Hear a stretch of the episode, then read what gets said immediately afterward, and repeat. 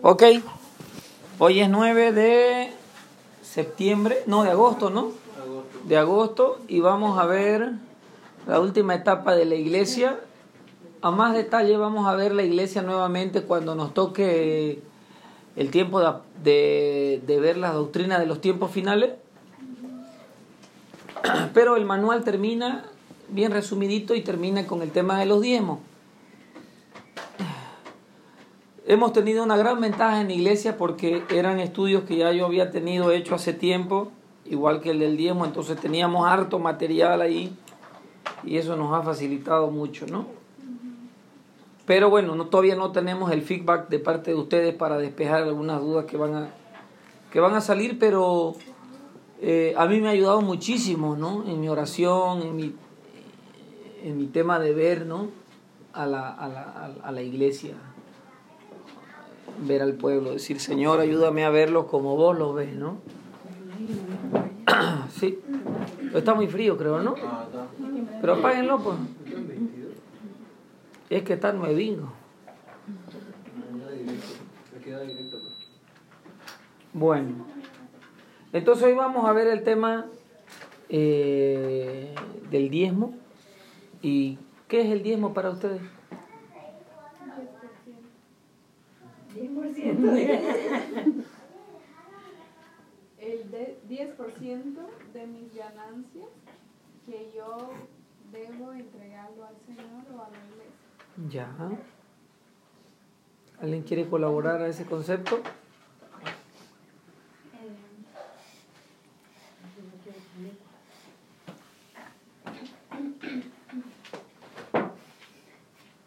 El diezmo está destinado eh, para la iglesia y para, para los que son ministros, ¿no? Para los que trabajan en la obra, digamos, ¿no? Porque el otro día justamente me preguntaron si el diezmo se podría dar a otra persona, digamos, ¿no? Pero el diezmo es para la gente que trabaja para el Señor. Ya. Y es un mandamiento bíblico. Es un mandamiento bíblico. Ya. Para mí el diezmo es, es algo que, que no es mío, que, que le pertenece a Dios. Yo siento que si no lo doy es como que yo le estuviera robando. Ya. Pastor, yo tengo una duda en eso. Este, digamos que si en ese conce- concepto de que el 10% le pertenece a Dios, ¿no? Yo, a mí se me había ocurrido hace tiempo, que el anteaño pasado, de lo que no daban diezmo en el grupo de jóvenes, pues yo charlando, fui preguntando, hecho lopa, ¿no? Estaba pensando decir, este, pero primero hablé con el pastor Doni, ¿no? Dalo tu diezmo a misiones, ¿no? Compremos una movilidad con, tu- con nuestros diezmos, iba a decirle, ¿no? Entonces me le acerqué al pastor Doni y me dijo que no era correcto, que lo correcto es a la iglesia, ¿no? Que la iglesia es la encargada de distribuir, ¿no? Entonces, este, ese concepto, o sea, deja a Dios, no se puede, o sea, sí o sí lo tiene que distribuir la iglesia, ¿no? La administración de la iglesia. ¿Me entiendes? no? Ajá, te entiendo. No quiero responder de memoria, ¿no? Vamos a ir revisando versículos. ¿Cuáles son los paradigmas? ¿Qué opina la gente del diezmo? La gente de nuestra congregación primero. ¿Qué han escuchado ustedes? Que eso es el Antiguo Testamento, Bien. eh, antes de Cristo. De nuestra congregación. Claro, hay, hay mucha Sí. gente que, que lanza ese, ese concepto, este, le pertenece a Dios, ¿no? Pero de igual forma es muy difícil explicarlo o justificarlo. Pero yo lo veo, ¿quién, quién aquí, quién este, contradice los impuestos, digamos, por ejemplo, ¿no? ¿Quién va a ir a, a decir, no, yo voy a pagar mis impuestos porque Hay harto que hacen eso. Claro, no, obviamente, pero es, es- es ilegal. digamos. Si te pillan y vos decís, no, es mi plata, te meten preso ¿no? te, te multan. Entonces, es, es, el diezmo es, yo lo veo así, digamos, ¿no? es parte de, de la estructura del reino de Dios, digamos, ¿no? del, del, del, del sistema digamos, del reino de Dios.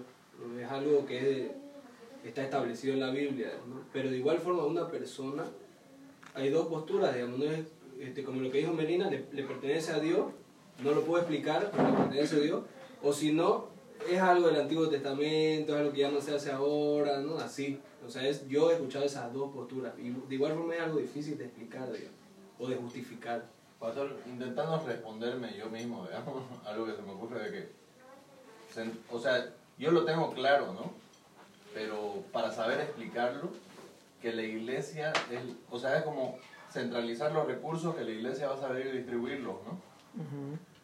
Por ejemplo, si el ejemplo de Caleb de los impuestos, yo no voy a decir, yo, yo no voy a pagar impuestos, pero voy a arreglar estas aceras, ¿no? Entonces, si la gente piensa así, va a estar muy desequilibrado, ¿no? Entonces, capaz sería por ese lado, ¿no? Más que usar nuestra lógica, tenemos que volver nuevamente a cómo fue que Dios diseñó las cosas, ¿no? Cuando tengo una consejería, la pregunta es, ¿cuál realmente es el problema? Relaciones, ¿no? La segunda es, ¿cómo diseñó Dios que fueran las cosas? ¿No? La tercera es.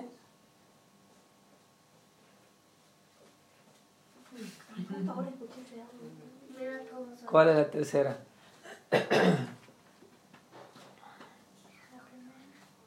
Es difícil la tercera.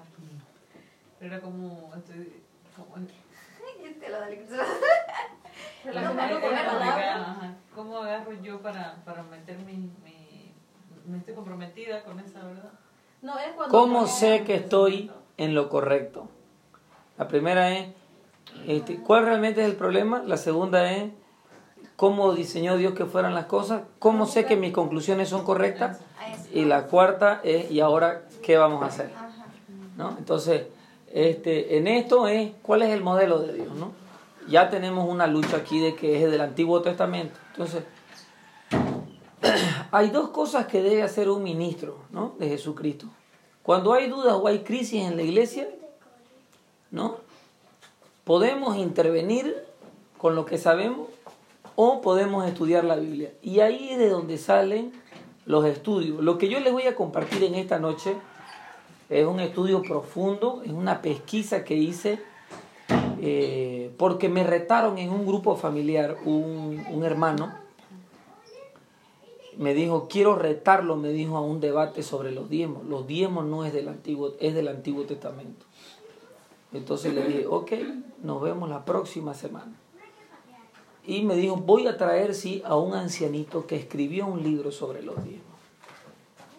Acerca de. Fue donde ¿Ahora William, ajá, donde el hermano William, ¿te acordás William el gordo, no? Entonces había un, un tipo que había escrito en contra de los diezmos. Entonces yo esa semana me negré, ¿no? Para estudiar, leí, vi video, pucha, un montón. Entonces, este, me ayudó a mí para encontrar una lógica bíblica y decir, bueno, ¿esto es verdad o es mentira? ¿No? O hasta dónde, porque en el seminario más o menos como que nos dejaron a nosotros como, como, así fue la conclusión casi, ¿no? Mira, ya no es una ley para nosotros en el Nuevo Testamento, pero queda un tema de conciencia, de mi compromiso con la iglesia.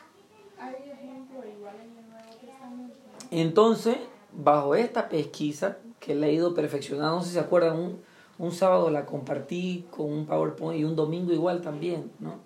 Un domingo me, me pidieron que la predique este, en tres turnos, esta palabra. Entonces, es muy interesante. ¿Ya? La voy a compartir. la voy a leer. a ver si logro resumir un poquito. a ver. Hay unas estadísticas de Larry Burkett, que es el que escribe sobre finanzas bíblicas, de eh, un ministerio que se llamaba, ya no existe, Conceptos Financieros Crown. Dice, estima que el 5% de los cristianos da el 10% o un poquito más a la obra del Señor.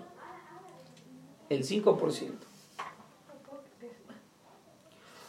Una, una empresa que si ustedes leen, pueden googlearla también, es muy conocida en Estados Unidos, como captura acá, Barna se llama.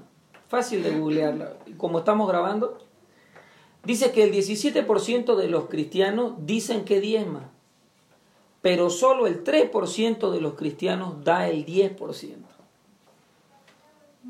Según este, es el 3%. ¿No? Barna. Y según Larry Burkett, dice que es el 5%. Tremendo, ¿no? Eh, bueno, se dice que, eh, que la mayoría de los cristianos creen en diezmar, pero el 95% no lo practica. El 90%, el 90 de las iglesias tienen un problema porque no hay seminarios sobre finanzas. Dice que ese es uno de los grandes problemas. Entonces, algo que me sorprendió en estos estudios sobre los diezmos es que se planteaba una pregunta que yo no la entendí y después la entendí al revisar los, los textos bíblicos. ¿Cuál es la causa número uno del divorcio? El dinero. Y este es el tema o de los temas que menos se hablan en la iglesia. Cuando es la causa número uno, dice, ¿no? Este. ¿Y cuál es la causa número dos del, del divorcio? Está, está enlazado, oye. Qué interesante. La número uno es dinero y la segunda es infidelidad.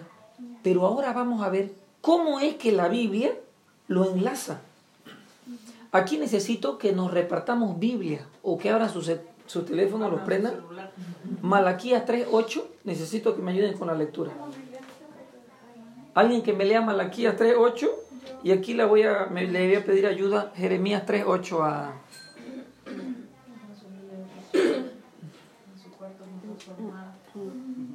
¿Cómo era? ¿Malaquía qué? 3.8. O con dos teléfonos. La amarilla. Pero igual es Biblia. Igual es Biblia. La naranjita. ¿Vamos? Aquí lo tiene Michelle. ¿Solo el 8? 8 y 9, por favor.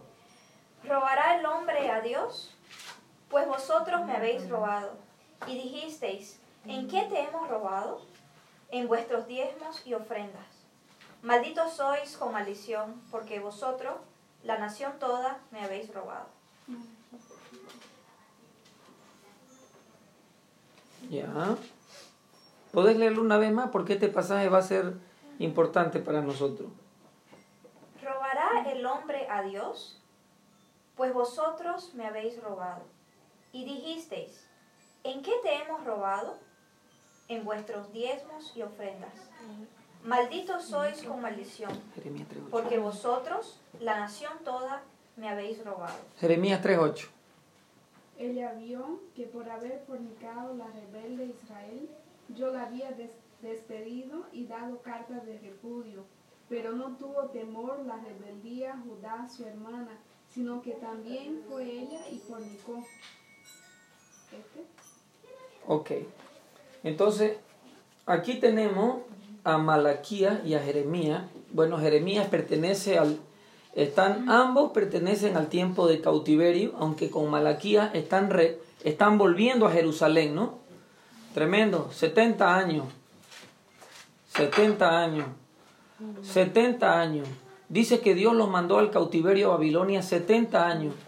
Como Israel no respetó los días de reposo, la semana de reposo, ni los años de reposo, ahora Dios se los cobró.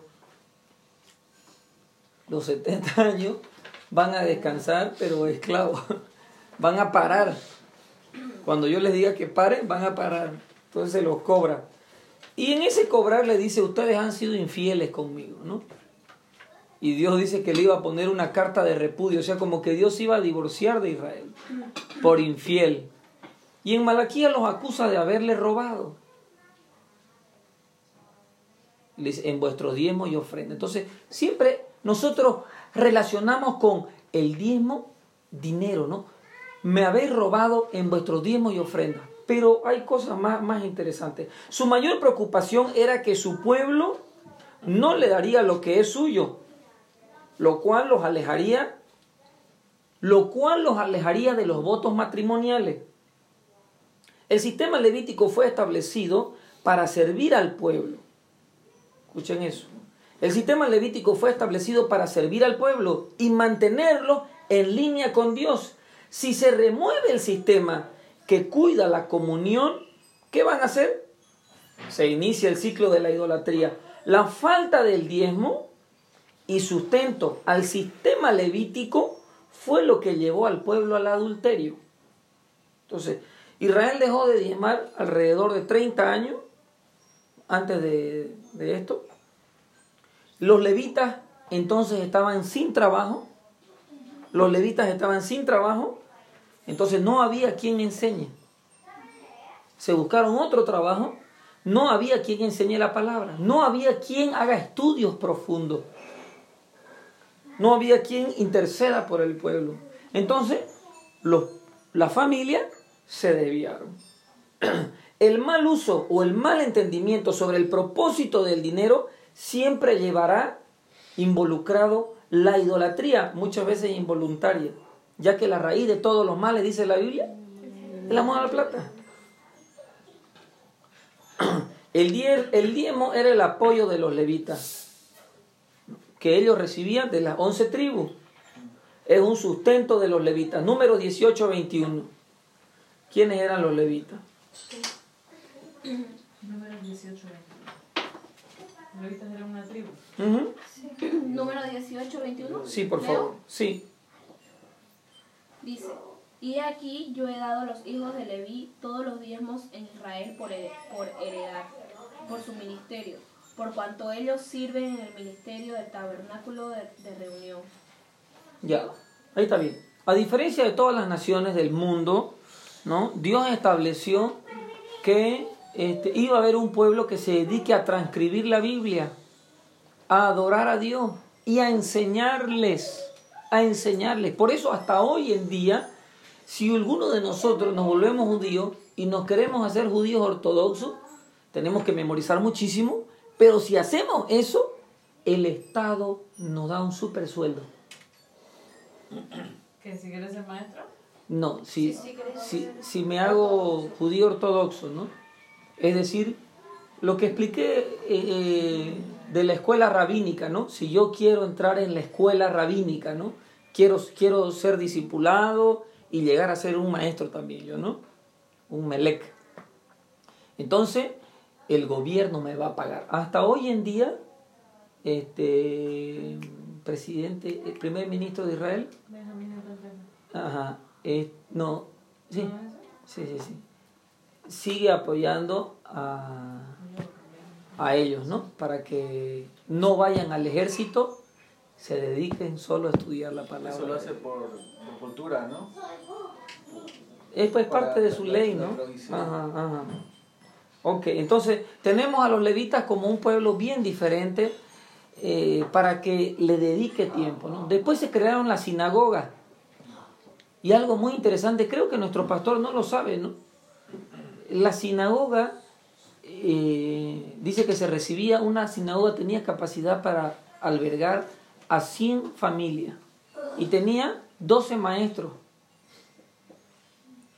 120 familias, ¿no? De a 10, de a 10 para cada este, eh, uno para cada 10, Sí, así es, ¿no? sí, 12 para 120, ¿no? sí. Ajá. Exactamente. Entonces, se podía sostener a 12 maestros.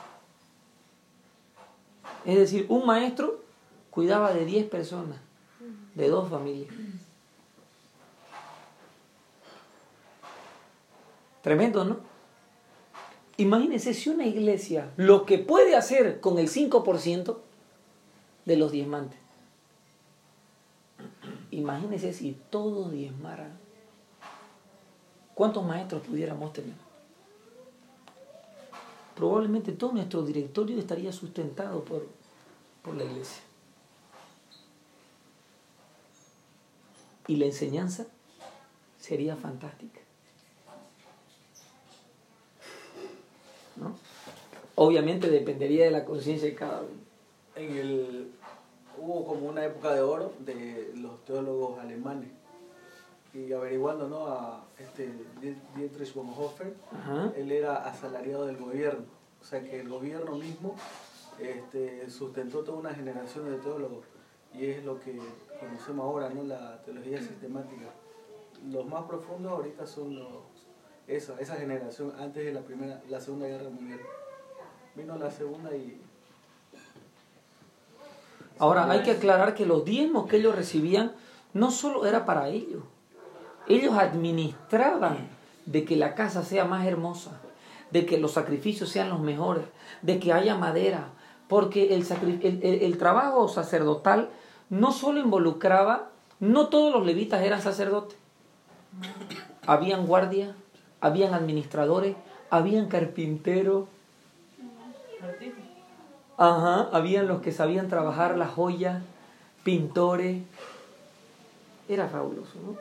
También esa, esa, misma, esa figura parecida existía antes en los mecenas, ¿no? Los artistas eran sustentados por una familia rica, o bueno, no sé, ricas, pues no generalmente eran los ricos, ¿no? que los sustentaban para que ellos puedan dedicarse a componer, a pintar, a dibujar, a inventar. Ajá. A cambio de la orientación al pueblo, a los caminos de la Torá, el mantenimiento y el servicio del templo, los levitas recibían el diezmo y las ofrendas. ¿Se entiende, no? ¿Cuál era el propósito del sistema sacrificial? Mantener al pueblo en pacto. Mantener al pueblo en pacto. Yo estoy en pacto con mi esposa, no solo cuando tengo intimidad, sino cada que pongo plata. Cada que ella pone plata en la casa, nos mantiene unidos. Nos mantiene unidos. Nos mantiene unidos. ¿no? El dinero increíble, ¿no? Es algo muy fuerte también. Nos mantiene en pacto. ¿Puedes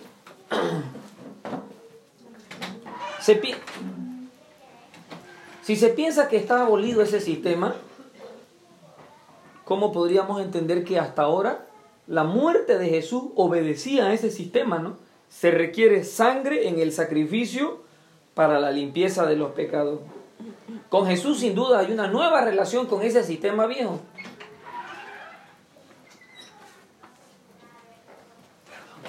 Cuando Jesús muere y resucita, las cosas no fueron abolidas, pero fueron aclaradas, fueron mejor.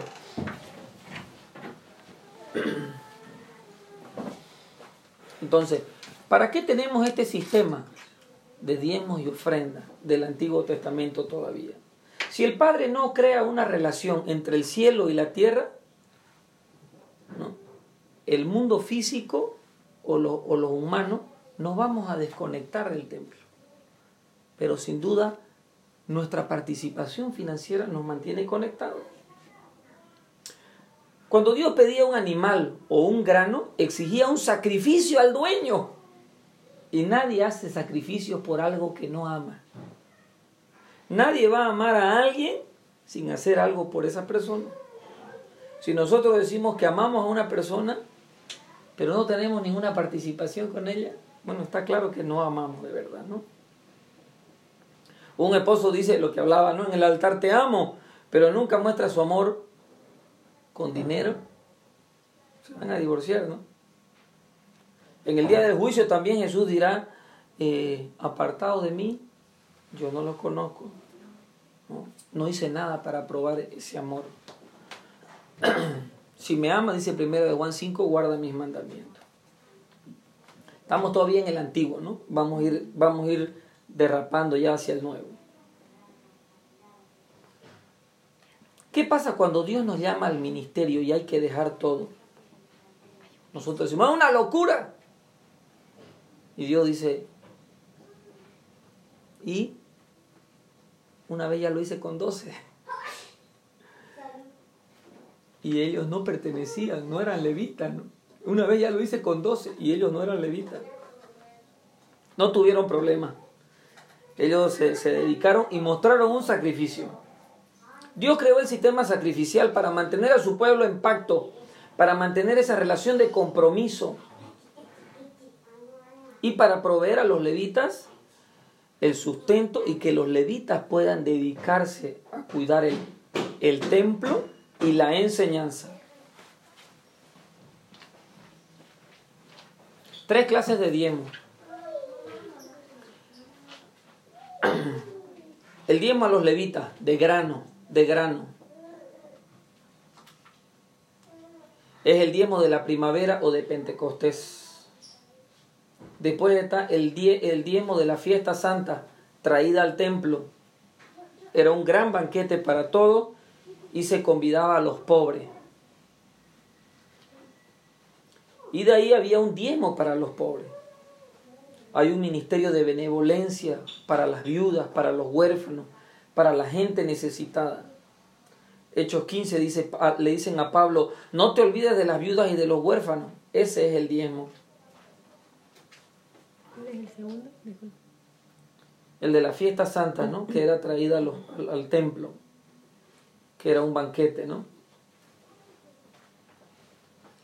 En Israel se hacía el diezmo de la cebada, el diezmo del, de, de, lo- de los frutos, el diezmo de los animales. Era una sociedad agrícola, pues, ¿no? Entonces, cada tiempo tenía sus diezmos, ¿no? Pero a veces pensamos nosotros que, que los diezmos no eran, solo era un diezmo, ¿no? Israel participaba de tres diezmos, hasta había el diezmo para los pobres, que era una vez al año se hacía ese diezmo. Y si por ejemplo yo cosechaba, ¿no? Una hilera de mi campo no la iba a cosechar, eso era para los pobres, que vengan y la recojan. Y se creó un diezmo cuando se cuando hasta en el tiempo de Herodes, en los tiempos de Jesús, había un diezmo para ma- aparte para la construcción del templo que se lo inventó Nehemías. Nehemías puso ese desafío de poner ese diezmo. Claro, no diezmaban como nosotros, que nosotros recibimos mensual. Vuelvo a decirlo, era una sociedad agrícola, ¿no? Diezmaba cada tres, cuatro meses, ¿no? Ajá, era una sociedad agrícola. Entonces, este, mirá vos, eso, eso es tremendo eso, ¿no? Que al, punto que Nehemías dijo, ya no traigan más, hay suficiente. Entonces esto nos recuerda que si el diezmo funcionara correctamente, hasta vendrían los pobres a la iglesia y se les daría del diezmo para los pobres. Pero según el estudio que hemos visto, del 3 al 5% del 100% de la gente diezma.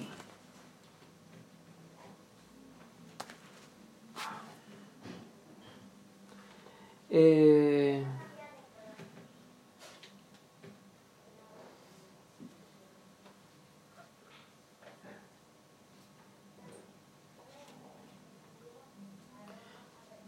los levitas también diezmaban. ¿A quién diezmaban los levitas? A los sacerdotes. Pero el sacerdote no diezmaba. El sacerdote no diezmaba. Porque el sacerdote exponía su vida cuando entraba al lugar santísimo, a muerte. Eso es interesante. Eh, Deuteronomio 28, 26, 12.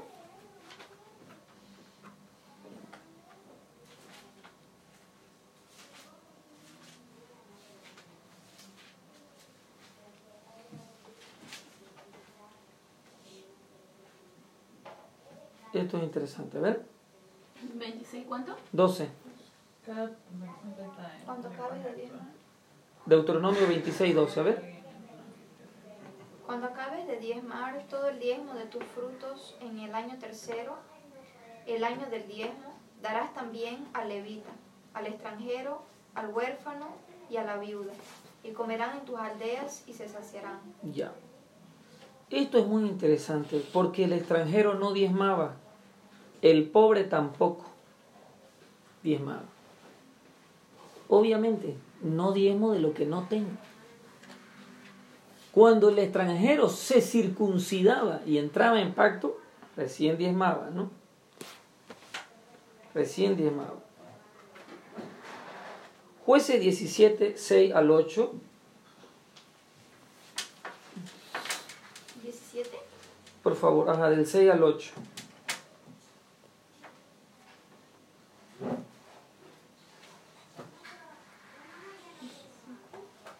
Jueces 17 del 6 al 8. En aquellos días no había rey en Israel, cada uno hacía lo que bien le parecía. Y había un joven de Belén de Judá, de la tribu de Judá, el cual era levita y forastero allí. Este hombre partió de la ciudad de Belén de Judá para ir a vivir donde pudiera encontrar lugar. Y llegando en su camino al monte de Efraín, vino a casa de Micaía.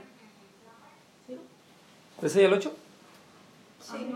Y aquí tenemos a un levita sin pega. Sin pega. Y el versículo dice, no había rey en Israel. Nadie gobernaba. ¿no? Los peores, las peores épocas, hermano, es cuando los que se dedican a la enseñanza bíblica no pueden dedicarse.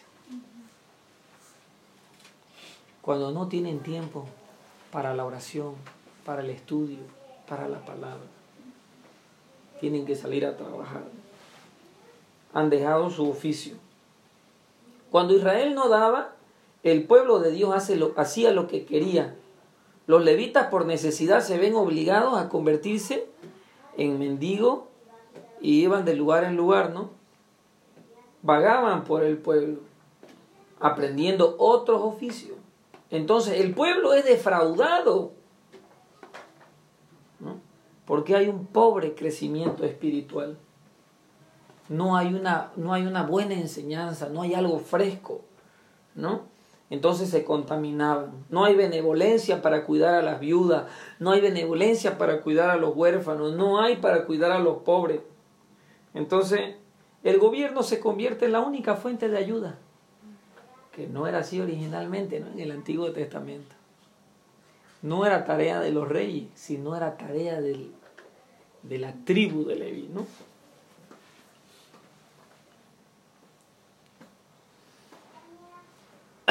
Qué tremendo. Aquí está lo que compartía. En el primer siglo, eh, de cada 120 personas en la sinagoga, aquí está, habían 10 maestros. Un minión se llamaba eso. 10 hombres bien educados en la Torah. Entonces, por eso se cree que también Jesús agarró a 12, ¿no? 10, 10 líderes, 10 maestros que cuidaban de 120 personas. 120 dividido entre 10, ¿de a cuánto le tocaba a cada uno? 12. A 12. Ahí está la matemática bien. Sería tremendo, ¿no? Si, si trabajáramos así. Entonces a veces uno dice, ¿por qué hay tantos, por qué hay tantos pastores? Dice, ¿no? En realidad sería mejor. Porque si yo solo cuidara de ustedes, sería más difícil que ustedes se desvíen. Pero si hay un pastor para que cuide a 100, no se puede.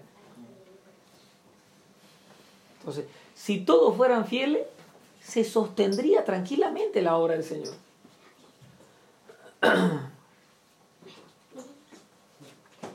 Entonces, eh, después del exilio terminó, eh, que terminó, Nehemías volvió a construir los muros. Bueno, esto lo voy a saltar. Malaquías 3, 8. Ahora vamos a leer nuevamente con lo que el, el pasaje más conocido, ¿no? Ya vamos a ir ya entrando a la conclusión de esta parte y aterrizar en el Nuevo Testamento. Malaquías 3.8, ¿qué dice? Yo le respondo, bueno, en esta versión haré. Lenguaje. A Yo ver. le respondo, no es fácil que alguien me robe, sin embargo, ustedes me han robado. Todavía se te ven a preguntarme, ¿y, qué te, ¿y en qué te hemos robado? Pues escúchenme bien, me han robado porque han dejado de darme el diezmo y las ofrendas. Todos ustedes como nación me han robado, por eso yo los maldigo a todos ustedes también como nación. Ok, el secreto es leer antes, el 7. En cambio ustedes, desde los días de sus antepasados, siempre han desobedecido mis mandamientos. Pero si ustedes se arrepienten y vuelven a mí, yo también me volveré a ustedes. Yo soy el Dios Todopoderoso y les aseguro que así lo haré. Ustedes me preguntan, ¿y de qué tenemos que arrepentirnos? Yo les respondo, no es fácil que alguien me robe, sin embargo ustedes me robado. A ver la versión normal. Me dejaron emborrachado. Reina Valera. Reina Valera. O en la. NTV, ¿qué, le, qué leíste? Lenguaje actual. No, pues no, sí. Reina Valera. Claro, no perdamos el tiempo. NBI o NTV o Reina Valera. A ver. Reina Valera dice, desde los días de vuestros padres os habéis apartado de mis leyes y no las guardasteis. Leyes. Volveos a mí y yo me volveré a vosotros, ha dicho Jehová de los ejércitos. Ocho. Más dijisteis todavía, ¿en qué hemos de volvernos? Ah. 8. Otra pregunta, ¿robará el hombre a Dios? Muy bien, ahí está la conexión. Entonces, según Dios, ¿qué les había robado Dios? ¿Qué le había robado el pueblo a Dios?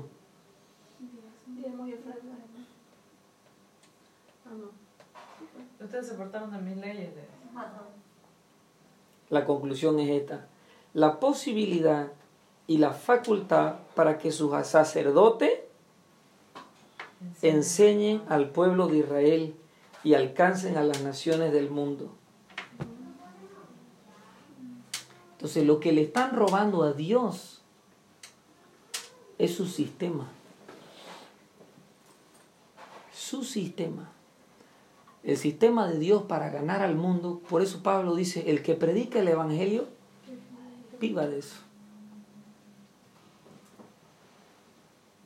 Viva de eso. Y es un conflicto, ¿no? Es un conflicto porque yo no sé si le he contado, pero la- recién cuando yo me, la primera vez, el primer tiempo que me trasladé al, al condominio, pucha, yo no quería ni meterme a la piscina porque decía, por ahí hay un miembro de la iglesia y me ve en la piscina y va a decir, miércoles lo vimos al pastor piscinera. Con nuestro Diego, ¿no?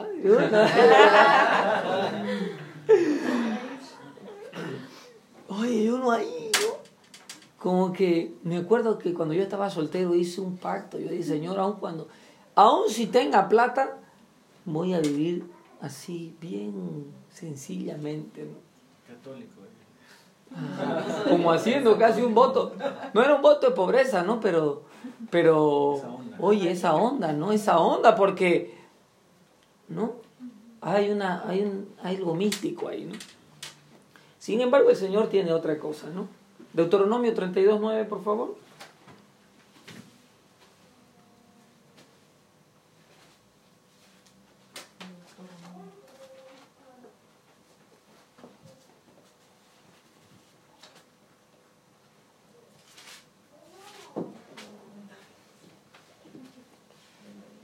¿32, 9?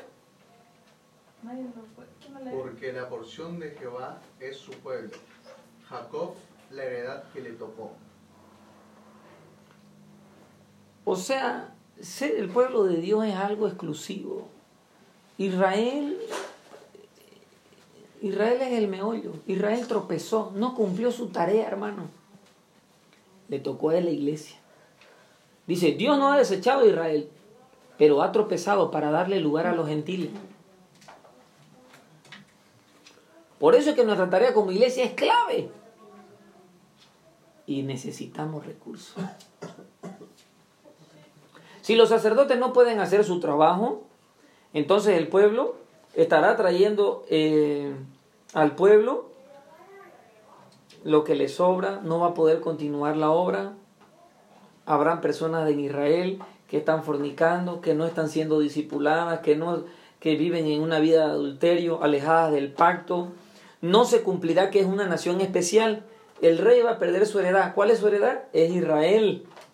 Israel está encaminada cuando hay sus niñeras, por decirlo así, ¿no? Entonces, cuando los hijos de Israel no apoyan el plan de Dios para, para salvar a las naciones, ¿qué sucede? Hay oscuridad en las naciones. Él no podrá este, cumplir su propósito, ¿no? En lo que respecta a su pueblo. Este es el significado de Malaquía.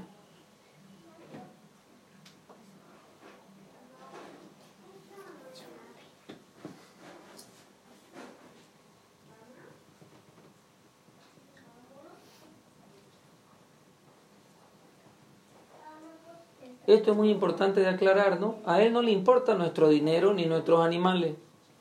La Biblia dice que no va a recibir nuestras ofrendas ni nuestros sacrificios, porque lo que Él busca en realidad es nuestro corazón. Yo doy mi diezmo y me dejo enseñar. Doy mi diezmo y traigo a mi hijo. Doy mi diezmo y hago que mis hijos se casen. Doy mi diezmo y dejo que mi hija conozca a otro varón de Dios y mi hijo a otra chica de Dios. O sea, el participar en la casa de Dios debe ser continuo. Estoy dando para ser instruido, para que mi corazón ame a Jehová, ame sus leyes, me beneficie. ¿no?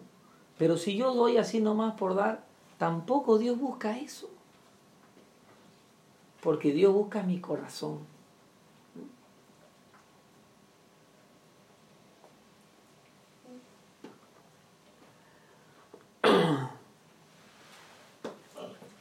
Ahora, bueno, se ha hablado y, eh, de, que, de que el diezmo pertenece a la, a, a la ley, ¿no? Y es verdad, lo, lo instaura Moisés, ¿no? Pero en realidad es anterior a la ley, ¿no? No pertenece a la ley. ¿Quién fue el primero en diezmar? Abraham. Abraham. ¿no? Y después Jacob, ¿no? Jacob también dio diezmo. Abraham dio a Melquisedec. Se dice que hasta Dios dio todos los árboles podés tocar menos uno.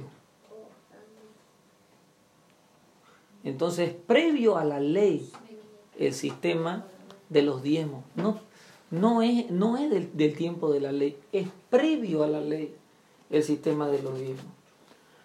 Entonces, el diezmo no fue instituido bajo la ley mosaica, porque todavía no existía.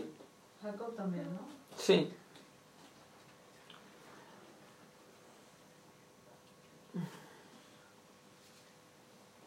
El concepto del sacrificio es que nosotros devolvamos a Dios algo que es significativo, importante para nosotros.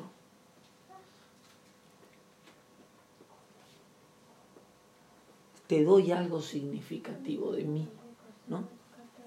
Nos enseña la honra, que no es solo de palabra, nos enseña a honrar. La vida igual nos cobra diezmo, ¿no? Por ejemplo, honra a tu padre y a tu madre. ¿No? ¿Qué decían los judíos? No te puedo dar mi casa, papá, mamá. No te puedo, porque mi casa ya se la entregué al Señor. O sea, no es mía. ¿Querés que te reciba en mi casa? Pedíselo al Señor. Así eran de maleantes. Invalidan la ley de Dios. No te puedo. Es corbán mi casa, es ofrenda para Dios. Entonces eran unos maleantes. eh, Eso, eso no entendí.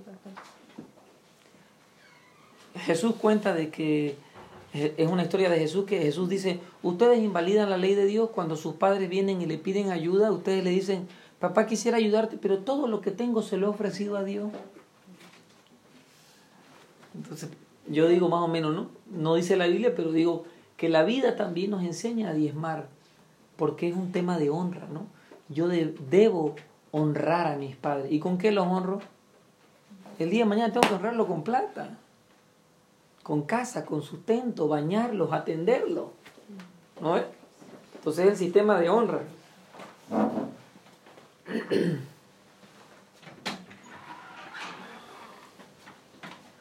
Finalizando. Hebreos 7.9. Vamos al Nuevo Testamento.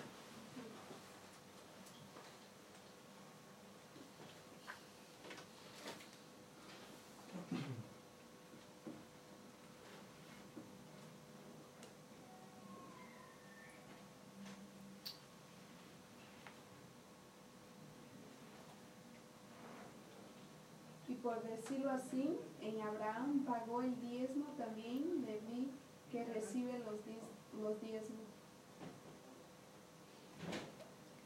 Ok. 9 y 10, perdón.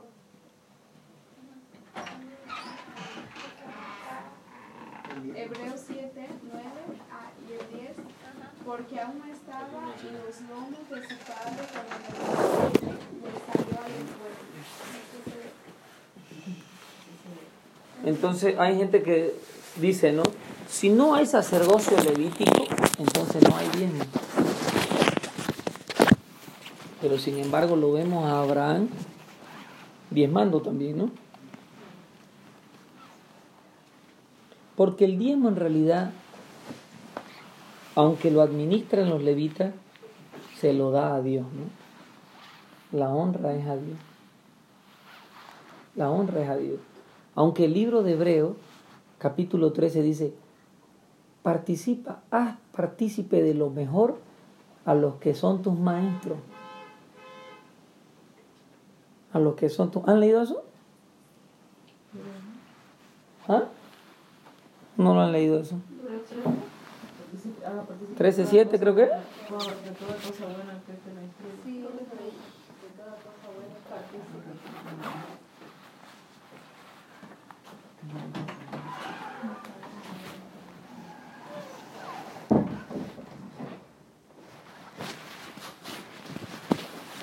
Ok. Entonces, recordamos que habían tres diezmos en Israel, ¿no? Y que el diezmo en realidad, más que poner un límite, era una base, ¿no? Saqueo, por ejemplo, dio el 50% de sus bienes.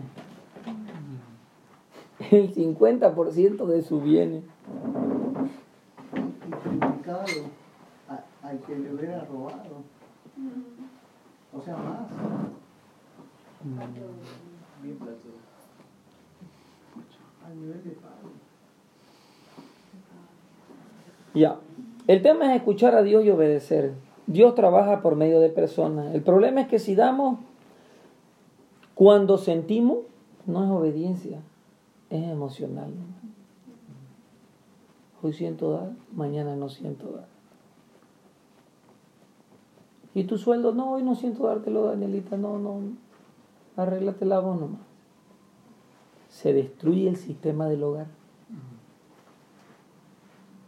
Hay división. Hay división. Entonces, hay gente que dice, Jesús no apoyó el diezmo. Mateo 23, 23.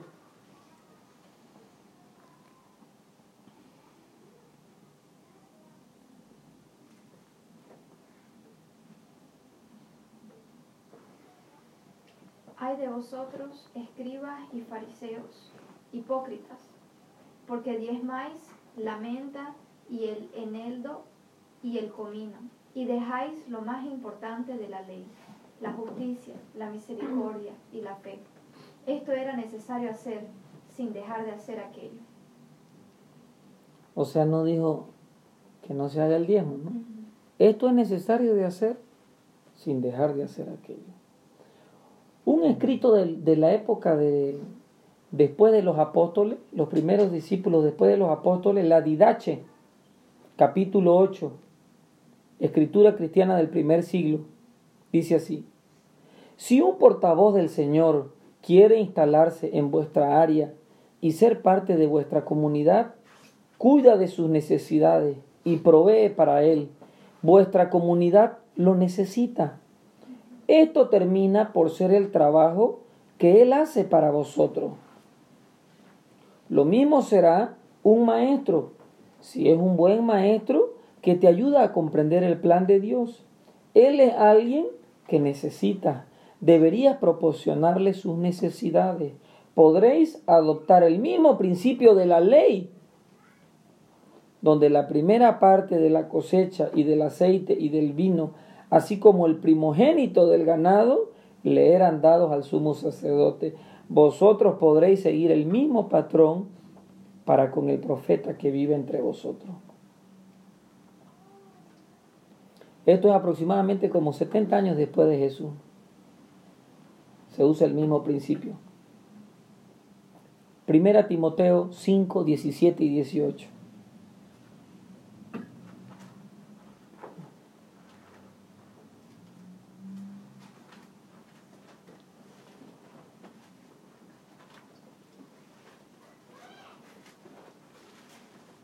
Son tres citas y ya terminamos. Los ancianos que gobiernan bien sean tenidos por dignos de doble honor, mayorme- mayormente los que trabajan en predicar y enseñar, pues las escrituras dicen, no pondrás bozal al buey que trilla, y digno es el obrero de su salario. Y esa cita es del Antiguo Testamento y pertenece a los diezmos. Se está usando el mismo principio en el Nuevo Testamento, aunque no hay sacerdocio levítico para la iglesia cristiana. ¿Puedes leerlo nuevamente, por favor? 17 y 18. Ajá. Los ancianos que gobiernan bien sean tenidos por dignos de doble honor, mayormente los que trabajan en predicar y enseñar. Pues las escrituras dicen, no pondrás bozal al buey que trilla, y digno es el obrero de su trabajo. Dice la otra versión, de su salario. O sea, hay que pagarle. Primera de Corintios 9, del 5 al 14.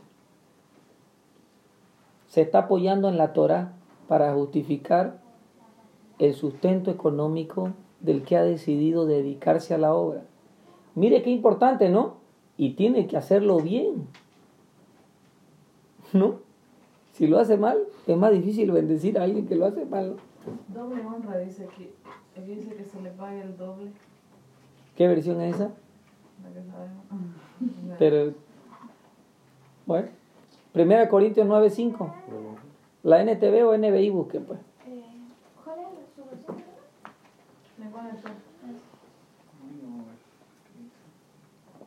Acompañen, pues, acompañen para que... Primera Corintios 9, ¿cuánto? 9.5 al 14. Ahí dice doble sueldo. Que se le pague el doble. Mira, vos. Los líderes de la iglesia que hacen bien su trabajo merecen que se les pague el doble.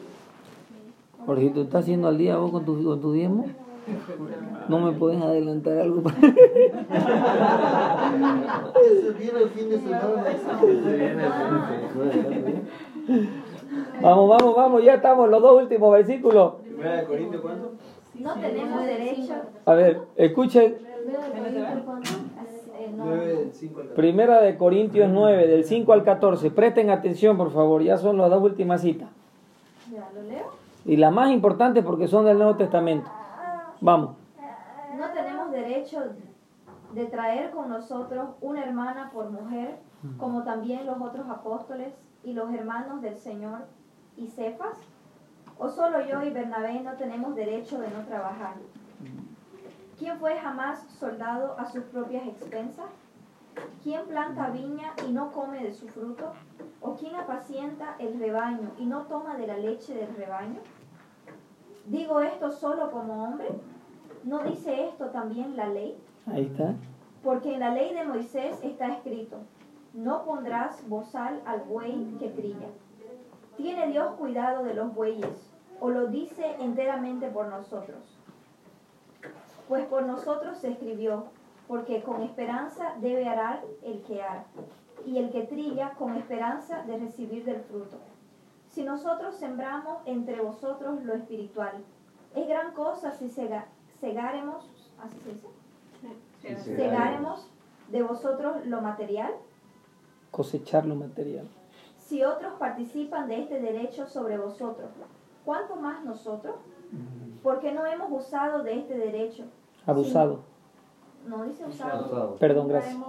Ajá, porque no hemos usado de este derecho, sino que lo soportamos todo por no poner ningún obstáculo al Evangelio de Cristo. ¿No sabéis que los que trabajan en las, gra- en las cosas sagradas comen del templo y los que sirven al altar del altar participan? Así también ordenó el Señor a los que anuncian el Evangelio, que vivan del Evangelio. El Señor ordena. Tremendo, ¿no? Tremendo. El diezmo no es una inversión. Yo doy para que Dios me dé. Es un tema de obediencia De y si, de honra.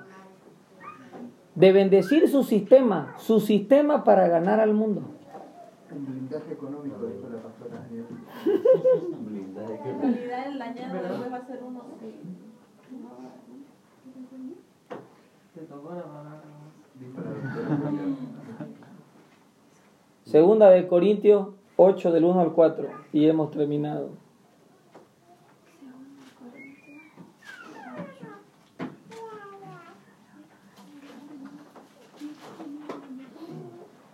Asimismo, hermanos, saber la gracia de Dios que se ha dado a las iglesias de Macedonia, que en grande prueba de tribulación, la abundancia de su gozo y su profunda pobreza abundaron en riqueza de su generosidad.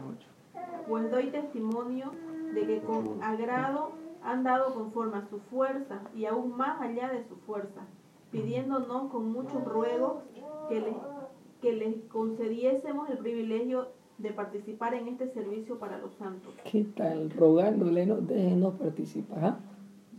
Otra vez, por favor, otra vez. Otra vez dice.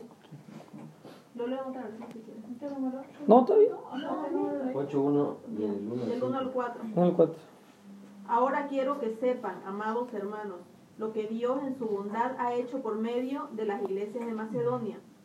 Estas iglesias están siendo probadas con muchas aflicciones y además son muy pobres, pero a la vez rebosan de abundante alegría, la cual se desbordó en su gran, en gran generosidad. Se desbordó. Pues puedo dar fe de que dieron no solo lo que podían, sino aún mucho más, y lo hicieron por voluntad propia. ¿Ese es NTV? Ajá. Tremendo, ¿no? Como en el, Antiguo, en el Nuevo Testamento Pablo, que él es el que da la mayor parte de la doctrina de la iglesia, él va diciendo, ¿no? Apoyándose en la ley, citando al Antiguo Testamento, la responsabilidad de la iglesia de sostener al que predica el Evangelio. Entonces, lastimosamente, como empecé a leer el estudio, que dice que entre el 3 al 5% de la iglesia es la que diezma, aunque el 95%, según Barna, según Barna, la encuestadora y conceptos financieros Crown, eh, el 95% cree en los diezmos, pero solo entre el 3 y el 5% diezma. El pastor Ariel tiene otra matemática. El pastor Ariel dice, quienes sostienen a la iglesia en realidad siempre son eh, entre el 20% o 20 personas de la iglesia son los que sostienen. Que hay gente clave, ¿no? La mayoría no diezma, pero justo, digamos, Jorge, que, que, que es platudango, digamos, ¡pum! mete un diezmo fuerte, digamos, ¿no? Entonces, ese puede hacer que se sostenga, digamos, todo el... Pero si todos diezmáramos, había un maestro cada 12 personas. Entonces, cuando uno interpreta el, el pasaje, ¿no?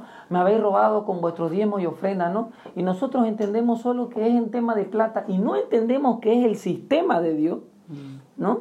Que es, si no hay el sustento, no va a haber gente dedicada a la, a la- a la instrucción, a profundizar, al estudio. No van a ver los levitas, quienes sigan haciendo teología, escribir libros. ¿Han visto esa gente que escribe? A mí me encanta, por ejemplo, estos que han escrito, a ver, a ver libros que les gustaron a ustedes. Miles Monroe. Miles Monroe. Tengo un libro de un tipo que se tardó 25 años para escribir ese libro, como el libro que compraste vos este de sobre el dinero, ¿no ves? Igualmente rico, ¿no? Algo así, ¿no? Mente millonaria. Dijo de todas maneras. No, un pastor, un pastor de- del ministerio Crown. Igual se tiró no sé cuántos años escribiendo y más encima se quemó su biblioteca, pero lo pilló ahí. Entonces, este, gente que si no fuera por el tiempo, no podría profundizar. ¿no? No tendríamos nosotros un, un Ariel, un Luis Camacho, que fue el que me pastoreó, un Jack Pal. No, no podríamos tener nosotros pastores así, digamos, ¿no? Sin que estén sostenidos. Entonces, ¿se imaginan si la iglesia de verdad todos diezmáramos? Entonces, este, este es el último concho de la doctrina de la iglesia. Se trata del sistema. Te, corté, perdón. eh, ah, le decía, según la lógica que dice el pastor Ariel Noé, que son como 20 personas las que sostienen la iglesia, ¿no? ¿No cree que de alguna manera, yo sé que no es trueque, digamos, ¿no? Pero de alguna manera tiene relación eso a la gente justamente que le va muy bien, es la gente que diezma, digamos, y que esa gente da para que sostenga la iglesia. Pues la iglesia, el presupuesto mensual de la iglesia es altísimo. Una persona no podría, por más que, que diezme 20 mil, 30 mil dólares, digamos, ¿no? Pero no cree que igual tiene relación. Claro que tiene relación, pero No es trueque, ¿no? No es que, que yo diezmo y Dios me va a ir bien. no, no, no es que no. no, no es que no es que sostenga como un término correcto, digamos, ¿no? 20 personas nos hacen estar cómodos. No. Lo que quiere decir es que vivimos debido a 20 personas, que es diferente. ¿no? Subsistimos. Ajá, debido a 20 personas. Por ejemplo, una de las quejas es, ¿para qué tenemos tantos pastores y mal pagados todos? Es que la necesidad es grande porque se ha añadido mucha gente nueva. Entonces tenés pastores a medio tiempo. Y luchando con esas cosas, ¿no?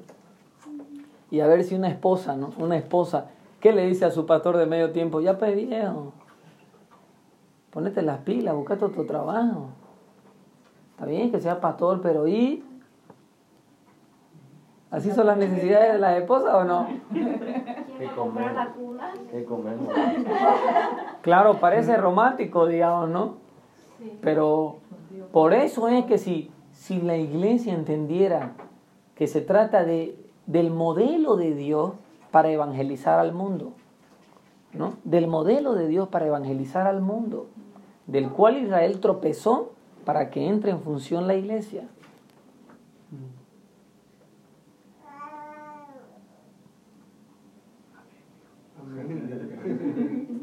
Entonces, tremenda ha sido, ¿no? Esta doctrina de la iglesia y cómo funciona, cómo trabaja, qué es lo que Dios espera.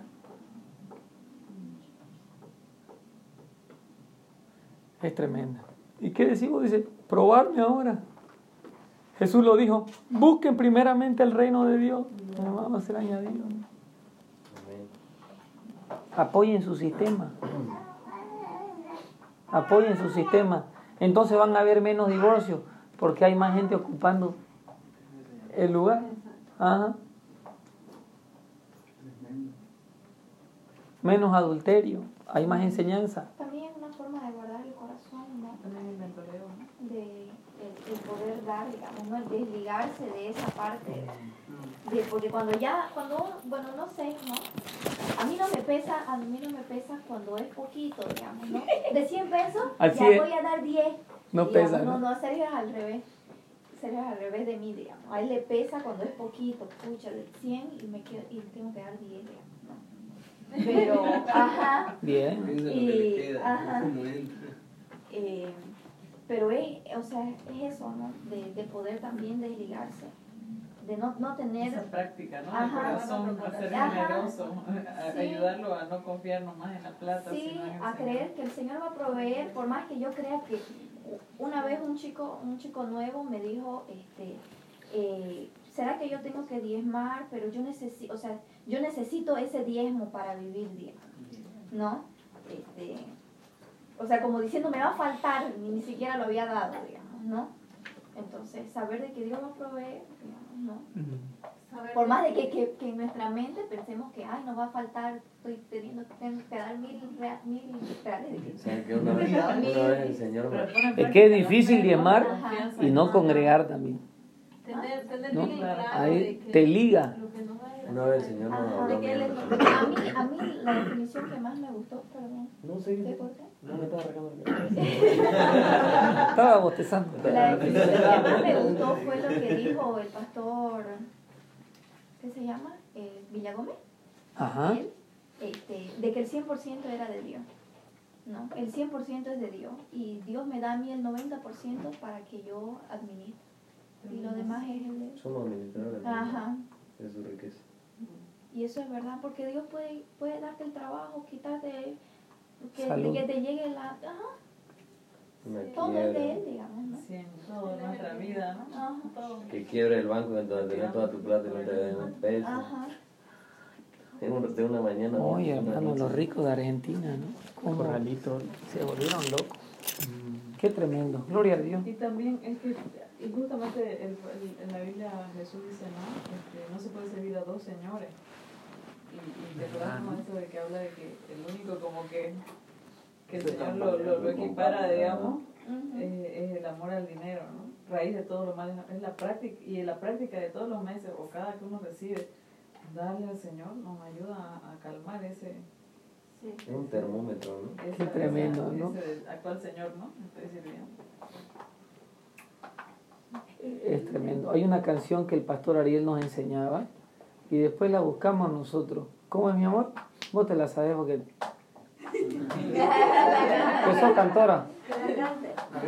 Rapidito. No. Viva Danielito. ¿Cómo es? No sé. Oye, sigue grabando.